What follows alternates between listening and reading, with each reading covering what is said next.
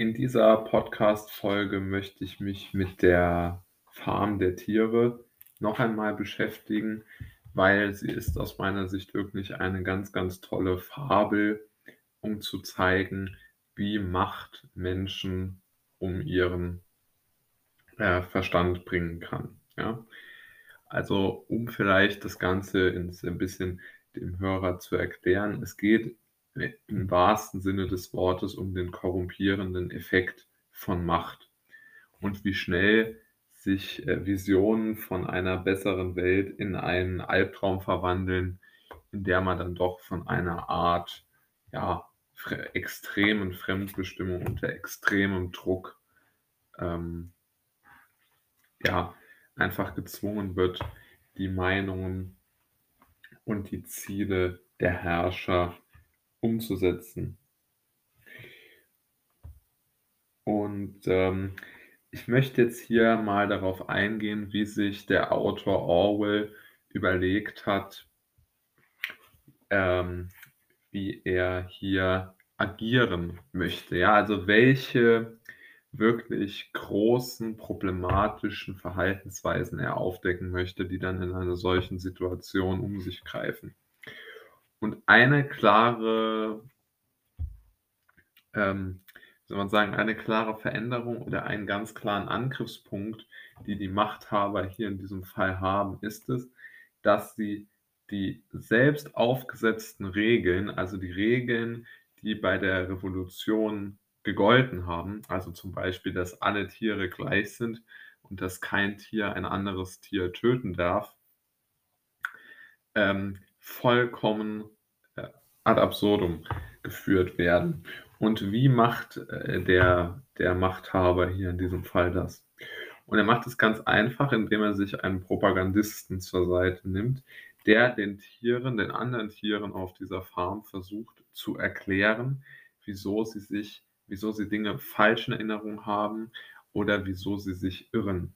Also er versucht sozusagen, also hier nochmal der Machthaber, ja, in diesem Fall mit dem Namen Napoleon, sehr gelungen aus meiner Sicht, ähm, versucht durch enorme Manipulationen den Tieren nicht unbedingt ihre, ihre Kraft zu rauben, sondern ihr Selbstvertrauen in, den, in das eigene Handlungs- und vor allen Dingen Denk- und Einschätzungsvermögen, also fast schon in die eigene Vernunft.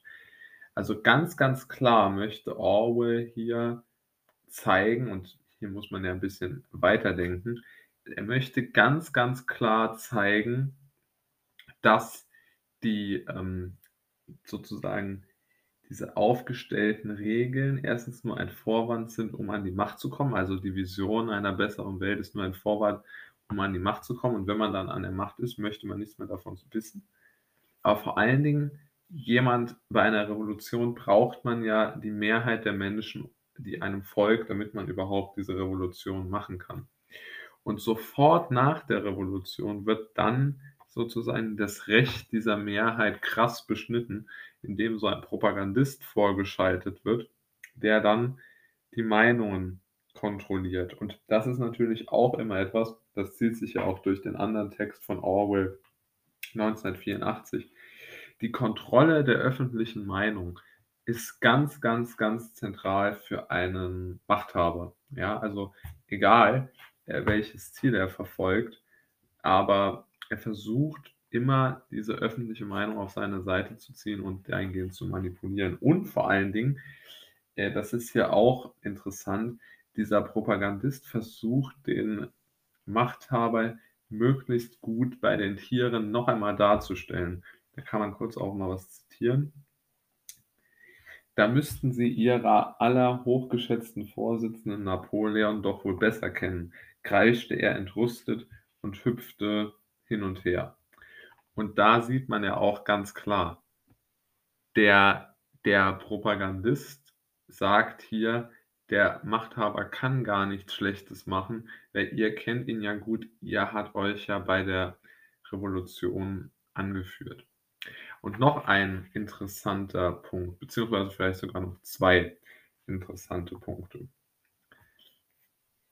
Ähm, der der der Grundsatz, den ich eben auch vorgetragen habe, der bei dieser Farm der Tiere nach der Vertreibung der Menschen gegolten hat, war ja, dass kein Tier ein anderes Tier töten darf. Und auch hier, ähm, wird diese Regel natürlich gebrochen, weil alle Nase lang irgendwelche Tiere umgebracht werden, die angeblich gegen die das Wohl der Gemeinschaft verstoßen haben. Ja, und auch dort ist auch ganz klar diese Theorie vorhanden des Sündenbocks, ja. Also, man braucht in so einer in so einem Verhältnis von Macht und Ohnmacht jemanden, an dem man ein Exempel statuieren kann. Und da, ähm, rüst oder da braucht auch ein ein System, das aus dem Gleichgewicht geraten ist eine ein nicht funktionierendes System braucht umso mehr, äh, Opfer und Sündenböcke. Und hier wird zum Beispiel sozusagen der Co-Revolutionär dieses Napoleon als als als, ähm, Verursacher von allem ausgemacht, der, ähm was sozusagen, äh, hier, äh, ganz klar, was was schiefgeht, egal ob die Windmühle, die gebaut werden soll, zusammenfällt oder die Ernte schlecht ist oder Futter zu wenig da ist. Immer ist dieser Co-Revolutionär schuld, der natürlich nicht mehr da ist, der verbannt wurde und dann auch, äh, verfolgt wird. Aber, äh, trotz allem auch hier zeigt sich klar, es wird ein Sündenbock gesucht.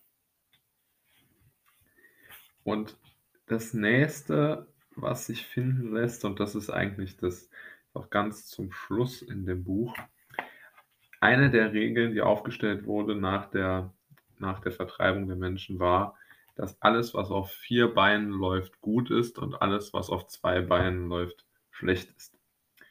Und die Schweine, die in diesem Fall hier diese äh, diese Macht innehaben, die laufen jetzt plötzlich auf 2 Beinen, ja? Und nicht nur das, sondern sie haben auch Peitsche und alles in der Hand und kontrollieren dann, wie die anderen Tiere auf ihren 4 Beinen arbeiten und nutzen sie natürlich aus. Also, sie tun dann zum Schluss genau das, was im Grunde genommen hier äh, die die die der der ursprüngliche, Gutsbesitzer, der vertrieben worden ist, eigentlich getan hat, führen jetzt, äh, andere Tiere selbst aus.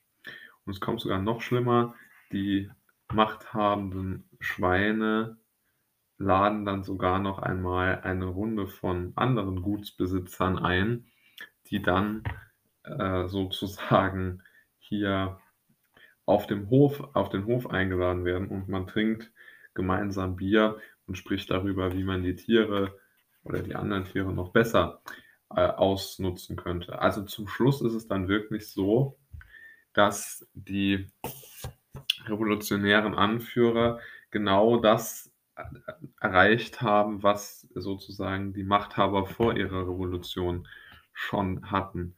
Und, äh, es wird schlussendlich darauf hinauslaufen, dass Orwell einen ganz, ganz wichtigen Aspekt perfekt hier herausgearbeitet hat, nämlich, dass Gleichheit keine keine verlockende Idee sein sollte, beziehungsweise dass man auf niemanden hereinfallen sollte, der einem enorme Gleichheit als als Ziel vorgibt.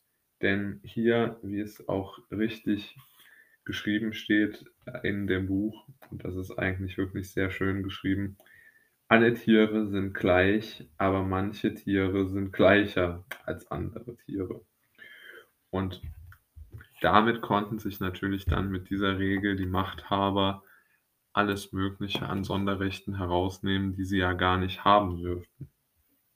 Und somit zeigt sich aus meiner Sicht ganz klar, wie rei wie recht Orwell damit hatte, denn er hat das Buch zwischen zwischen November 1943 und Februar 1944 geschrieben. Und ja, wer sich ein wenig mit Geschichte auskennt, der weiß, was dann in den folgenden Zeiten passiert ist mit dem Ideal der Gleichheit und seinen politischen Anwendungsfällen.